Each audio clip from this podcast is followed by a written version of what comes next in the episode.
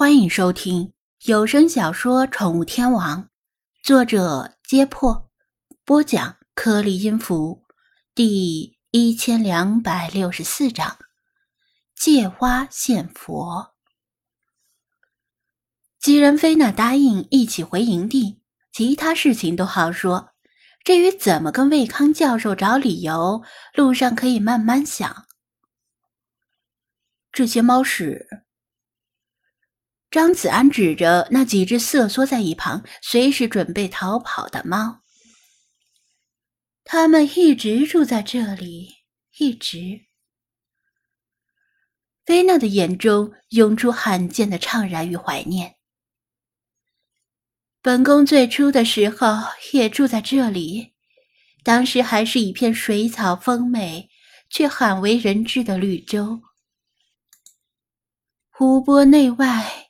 栖息着各种披鳞挂甲的庞然大物，摇曳的椰枣林和灌木丛中流窜着形形色色的小动物。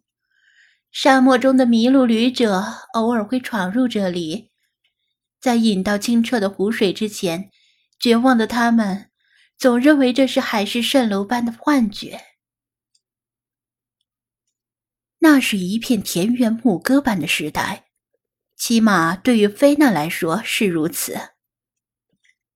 后来呢？他问道。其实已经隐约猜测到了一些端倪。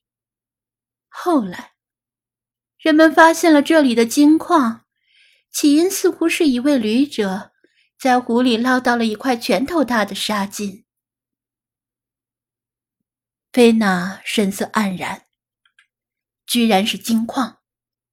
无论是古代埃及还是现代埃及人，都对黄金有异乎寻常的痴迷。发现黄金之后，这里显然就会被划入法老的禁峦，不容他人染指。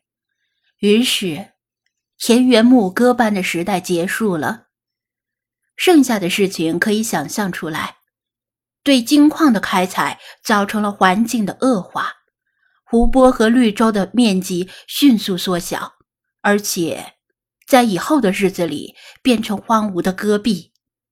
大型动物和不耐饥渴的野兽们都消失了，只有这些适应了严苛环境的猫和其他小生物生存了下来。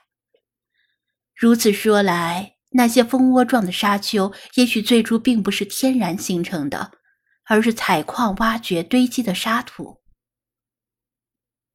能让他们跟着咱们回到营地吗？魏康教授肯定很想见到他们。不论这是不是他想找的东西，但总算对这次科考行动有个交代。张子安替魏康说情：科学研究有成功就有失败，而且以失败居多，这很正常。但并非所有人都能以平常心来看待成败。比如滨海大学的领导们，他们并不一定都是一线教师升迁上去的，更多是行政部门升迁或者干脆空降的。他们更注重结果而不是过程。如果魏康这次耗资不菲的科考行动拿不出什么像样的成果，以后再想争取科研预算就难了。而自然科学研究拿不到预算。想发表有足够影响力的论文就难上加难，也不可能指望升职了，可能一辈子都无法把那个“副”字从职称中拿掉。虽然这跟张子安没什么关系，但他数次欠过魏康的人情，若能帮得到的话，他还是想尽量帮一下。有之前魏康对待尔阔狐的态度作为参考，菲娜觉得魏康还算一个挺有原则的人。稍加思索之后，就同意了。好吧，反正他们也总是跟着本宫，甩也甩不掉。他哼了一声，用无所谓的样子说道：“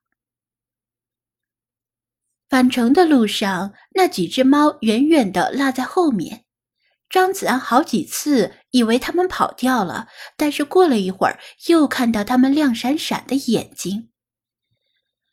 回到营地之前，他把精灵们该隐身的隐身，心里琢磨着对魏康的措辞：“喵喵喵，陛下，奴家想死您了，让奴家给你舔舔毛，压压惊吧。”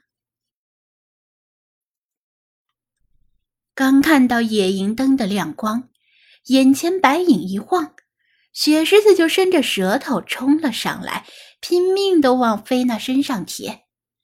不过被菲娜抬起一只前爪顶住了他的脸，而雪狮子的腿太短，乱蹬乱跑也碰不到菲娜。张子安扫视一眼营地，营地里依然静悄悄的，跟他离开时没什么区别。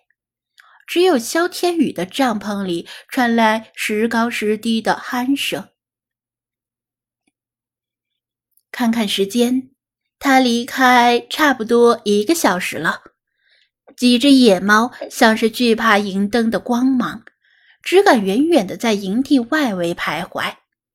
做戏就要做全套，他让菲娜指使野猫们去科考队安置的红外相机那里逛一圈。在相机中留下一些影像，这样日后在国际期刊上发表论文时比较容易取信于其他科学家。准备完毕，他急匆匆地跑到魏康的帐篷边，拍了几下帐篷门，急切地说道：“魏教授，醒一醒，有急事儿！”帐篷里几乎马上传出魏康的回应。怎么了？出什么事儿了？话音未落，魏康一边戴着眼镜，一边跌跌撞撞的钻出帐篷，连外套都没来得及穿好。魏康以为出什么事儿了，心跳的砰砰响，脸白如纸。他带这些孩子们来到万里之外的异国他乡，而且是深入荒野。如果真出了什么事儿，他怎么跟孩子们的父母交代？张子安遥指黑暗：“我刚才在守夜，用夜视望远镜，好像看到有几只动物往红外相机那边跑去，所以叫醒您，问问要不要过去查看一下。”“哦，是吗？好悬，吓我一跳。”魏康先是把心放回肚子里。继而惊喜的打起精神：“你看清是什么动物了吗？”“没有，毛茸茸的，只能看到是某种小动物。”张子安含糊的答道：“走过去看看。”魏康回帐篷里拿出相机，果断的一挥手，他们两个的对话声惊醒了纳巴利。纳巴里一直没敢睡沉，生怕魔鬼之海里的魔鬼涌出来，一直合衣而睡。他钻出帐篷问道：“怎么了？”张子安简单说了说。纳巴里同样先松了口气，然后决定跟他们一起去看看。多年前，他在附近碰到了某种野猫。在他最后一次当向导进入沙漠的时候，如果能再次见到这些精灵般的魅影，对他的向导生涯未尝不是一个完满的结局。至于其他队员，大概睡得比较沉，只有和和的帐篷里有些声响，可能是被惊醒了，但他也选择留在帐篷里，毕竟现在只剩下他一个女性。三人穿过营地，跑向红外相机的架设地点。